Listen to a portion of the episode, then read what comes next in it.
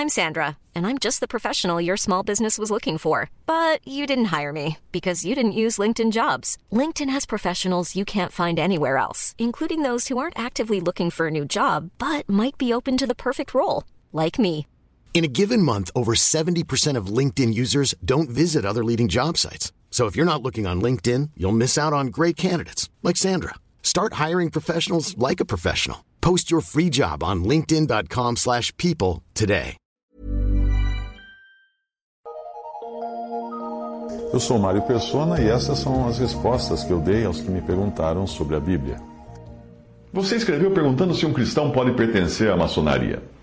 Considerando que o cristão não vive sob uma lei, mas é uma pessoa nascida de novo pela fé no Senhor Jesus, no Salvador, Senhor Jesus Cristo, você não vai encontrar na, na Bíblia, nos Evangelhos ou na doutrina dos apóstolos, ah, coisas do tipo: não serás maçom, ou não usarás calça comprida, ou não nadarás na praia, ou não comerás carboidratos. Ah, não vai ter isso. O cristão realmente salvo por Cristo, ele tem o Espírito Santo para guiá-lo e dar a ele discernimento do que é ou não agradável ao seu Senhor. No caso da maçonaria, a questão é muito simples para mim. Eu não preciso mergulhar no conhecimento da maçonaria, analisar cada ritual, cada símbolo, cada escritura daquela organização, para saber que o meu lugar como cristão é fora dela, não é no seu meio. Aliás, eu não preciso conhecer em detalhes todas as formas de mal para evitá-los. Basta você conhecer o bem, né? Quando você viaja, você não estuda os desvios do mapa, todas as estradas do, do, do país. Você estuda apenas aquela que é o caminho. Antes da minha conversão, eu estive envolvido com filosofias orientais, espíritas, esotéricas e acreditava piamente numa salada de teorias que sempre tinham um ponto em comum: a evolução do ser humano por seus próprios esforços. Aí Deus me mostrou pelo Evangelho que eu era um pecador perdido, sujo, nojento, incapaz de mover uma palha em prol de mim mesmo e da minha evolução. Foi aí, em 1978, que eu me converti a Cristo, meu Salvador. Embora eu tenha me envolvido com muitas coisas espiritualistas antes da minha conversão, eu não fazia ideia na época do que era maçonaria apesar de ter nascido na esquina do templo maçom da minha cidade. Eu nunca me perguntei, né, quando era criança, o que era aquilo. Tudo que eu sabia eram as histórias que os meninos contavam uns para os outros sobre aquele templo, e eram sempre coisas do tipo rituais macabros, de sacrifícios de bodes, gente que se deitava dentro de caixões, homens vestidos com aventalzinho, lutando com espadinhas. Obviamente, muito daquilo não passava de lenda. Não me pergunte qual é lenda e qual é verdade, eu não sei. Uns dois anos depois da minha conversão, eu ganhei de um homem que era diácono da igreja presbiteriana e maçom, ganhei dele um pacote de Novos Testamentos, de livros do Novo Testamento, aqueles uh, publicados pelos Gideões. Ele tinha guardado aqueles livros durante muitos anos no forro da sua loja. Ele amarrou tudo num, num pacotão grande, com, embrulhado com jornal, com papel, amarrado com com sisal, com barbante, e enfiou no, no forro, estava todo, todo embolorado. Eu fiquei muito feliz com o presente, porque eu pretendia distribuir aqueles, aqueles livros do Novo Testamento. E era um, pacote grande, uh, bem empoeirado, e aí eu deixei para abrir em casa. Mas depois que eu abri, eu descobri que aquele pacote e os livros tinham sido a festa dos cupins. Ele, ele, o pacote ficou muito tempo esquecido no forro, e os livros estavam completamente furados por cupins e só consegui aproveitar alguns, porque muitos deles tinham virado uma peneira. Uh, acontece que, embrulhado com os Novos Testamentos, eu descobri uma série de livretos numerados e assinados que eram basicamente os procedimentos internos da maçonaria. Por eu ter vindo de um passado de espiritualismo e esoterismo, eu logo vi que o conteúdo dos livretos não era diferente daquela ladainha de autoevolução na qual eu acreditei durante anos, seguindo doutrinas espíritas, espiritualistas e esotéricas. Eu não me lembro mais do conteúdo dos livretos, exceto que tinha um que dava instruções de como celebrar uma ceia com pão e vinho. É claro que ali o significado daquela ceia girava em torno da ideia de fraternidade, irmandade, comunhão dos seres humanos uns com os outros, etc. Mas eu logo pensei, como poderia Um cristão verdadeiro que participa da ceia do Senhor para lembrar sua morte na cruz, representada no pão e no vinho, participar daquela caricatura de ceia. Eu destruí, eu pus no fogo, eu tinha um fogão a lenha na época, eu pus no fogo aquele e os outros livretos uh, sobre a maçonaria com a convicção de que estava diante de algo que nada tinha a ver com o cristão genuíno. Eu sei que a maçonaria, inclusive, é uma das responsáveis pela, uh, pelos primeiros batistas que saíram evangelizando no interior do Nordeste, da Bahia e tudo mais, e muitos maçons eram pastores e pregadores, mas isso não tem nada a ver. O que os homens fazem com Cristo, com a Sua palavra, não serve de exemplo para o que nós devemos seguir. Nós devemos buscar na palavra de Deus. Uh, como eu disse, não, eu não preciso conhecer as profundezas de um erro para saber que um erro, que é um erro, Assim como eu não preciso beber um litro de vinagre para saber que é vinagre, basta eu ler o rótulo. O que diz a Bíblia sobre irmandades, fraternidades e coisas semelhantes, sejam elas secretas ou não? João 1,12. Mas a todos quantos o receberam, receberam a Cristo, deu-lhes o poder de serem feitos filhos de Deus, aos que creem no seu nome, os quais não nasceram do sangue, nem da vontade da carne, nem da vontade do varão, mas de Deus. Este novo nascimento é o único fundamento de filiação e irmandade disponível para o ser humano. Receber a Jesus como Salvador e Senhor para só assim ser transformado em filho de Deus. Portanto, os homens não são irmãos na sua condição natural, no seu estado natural, do modo como prega a maçonaria, eles se chamam lá uns aos outros irmãos. Os homens apenas são criados por Deus, são criaturas, não são irmãos. Uh, eles se tornam irmãos em Cristo, aqueles que creram em Cristo como Salvador. E não numa salada daquela que tem pessoas de, das mais diferentes religiões, espíritas, esotéricas, uh, e todo tipo de, de religião que as, não concorda com a Bíblia, se chamando de irmãos. O, o computador no qual eu costumo escrever meus textos não é irmão de outro computador da mesma marca. Eles apenas saíram da mesma fábrica. É apenas depois de nascer de novo que os seres humanos se tornam filhos de Deus. E aí passam a fazer parte da família de Deus, e aí sim nós temos o privilégio de chamar Deus de Pai. E podemos então chamar os outros de irmãos. Antes disso, não. Antes disso, não. A não ser que seja irmão biológico, né?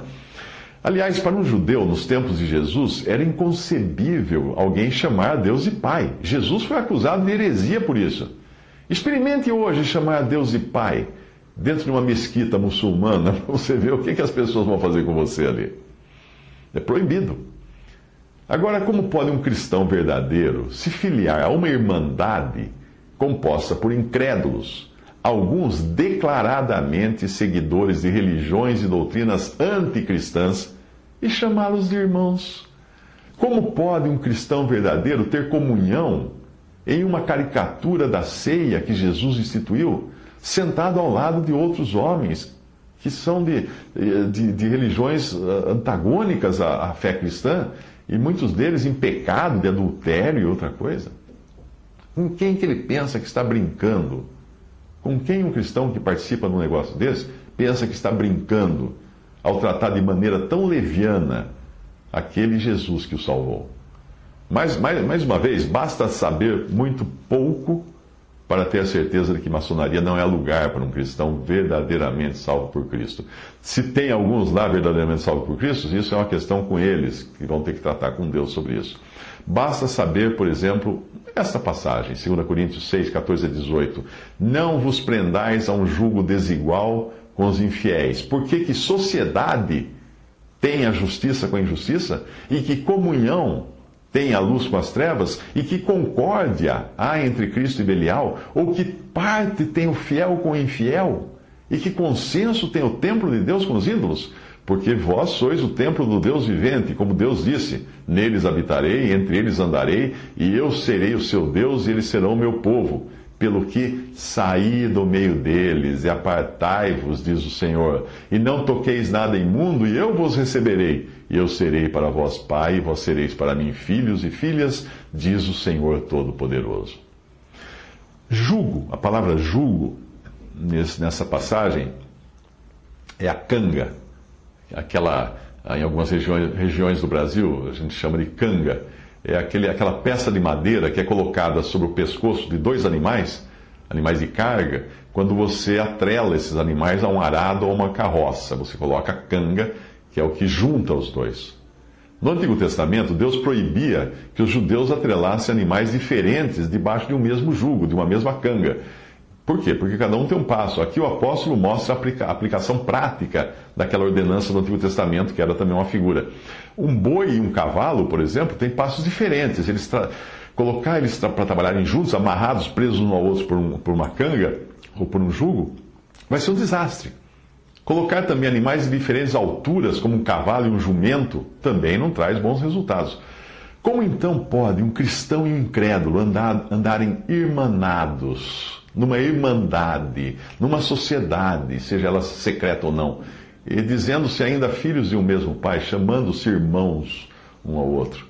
Eu só consigo conceber isso para cristãos com duas bocas uma para chamar de irmãos os outros salvos por Cristo, e outra para chamar de irmãos os incrédulos, com os quais se reúne no templo maçom, onde, obviamente, os seus irmãos em Cristo não terão acesso, a menos que assumam também um lugar nessa irmandade paralela. Eu conheço alguns irmãos em Cristo que se converteram e abandonaram a maçonaria, justamente por entenderem que nada tinham a fazer ali. Um deles conta o testemunho da sua conversão e uh, eu vou até mencionar uma passagem do testemunho dele, num e-mail que ele, que ele mandou, onde ele diz o seguinte: Hoje já não pertenço ao quadro da maçonaria. Depois de fazer parte daquela fraternidade por mais de 20 anos, solicitei o meu afastamento definitivo. A razão desse afastamento é que ela não comunga com minha crença religiosa. Há muitas divergências entre os ensinos da maçonaria e os ensinos da palavra de Deus, a Bíblia.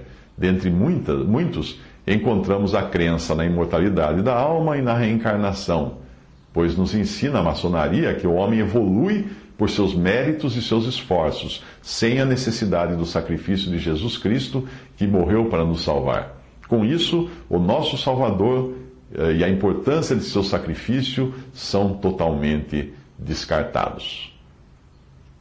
Outra coisa que você facilmente verificará é que as obras da, da maçonaria são feitas com muito alarde, ou seja, quando se faz algo em prol de, prol de alguém necessitado, ou mesmo uma ajuda qualquer, eles fazem uma grande propaganda para que todos vejam o que está sendo feito. E isto é contrário às palavras de Cristo, que disse: Quando tu deres esmola, não saiba a tua mão esquerda o que faz a tua direita, em Mateus 6,3. Se você se der ao trabalho de ler algumas obras maçônicas, verificará que existem muitas coisas erradas vistas pela ótica do autêntico cristianismo. Portanto, se o amigo é cristão, aconselho com base em minha experiência, esse irmão estava escrevendo para mim, disse, aconselho que nunca entre na maçonaria, pois como eu, um dia irá se arrepender. Digo isto porque hoje sou um homem arrependido por ter feito parte daquela organização não pelas pessoas que fazem parte dela, mas pelos seus ensinos.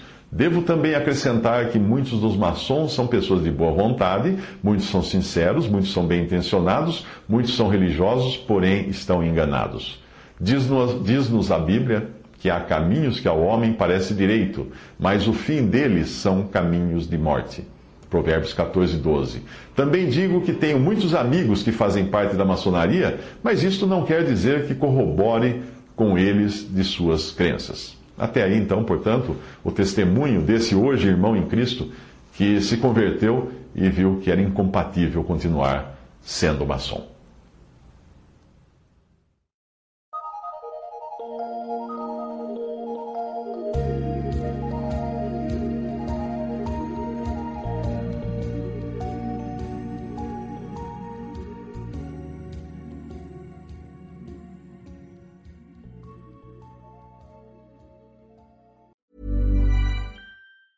Hi, I'm Daniel, founder of Pretty Litter. Did you know cats tend to hide symptoms of sickness and pain? I learned this the hard way after losing my cat, Gingy. So I created Pretty Litter, a health monitoring litter that helps detect early signs of illness by changing colors, saving you money and potentially your cat's life. Pretty Litter is veterinarian developed, and it's the easiest way to keep tabs on your fur baby's health right at home. Go to prettylitter.com and use code ACAST for 20% off your first order and a free cat toy. Terms and conditions apply. See site for details.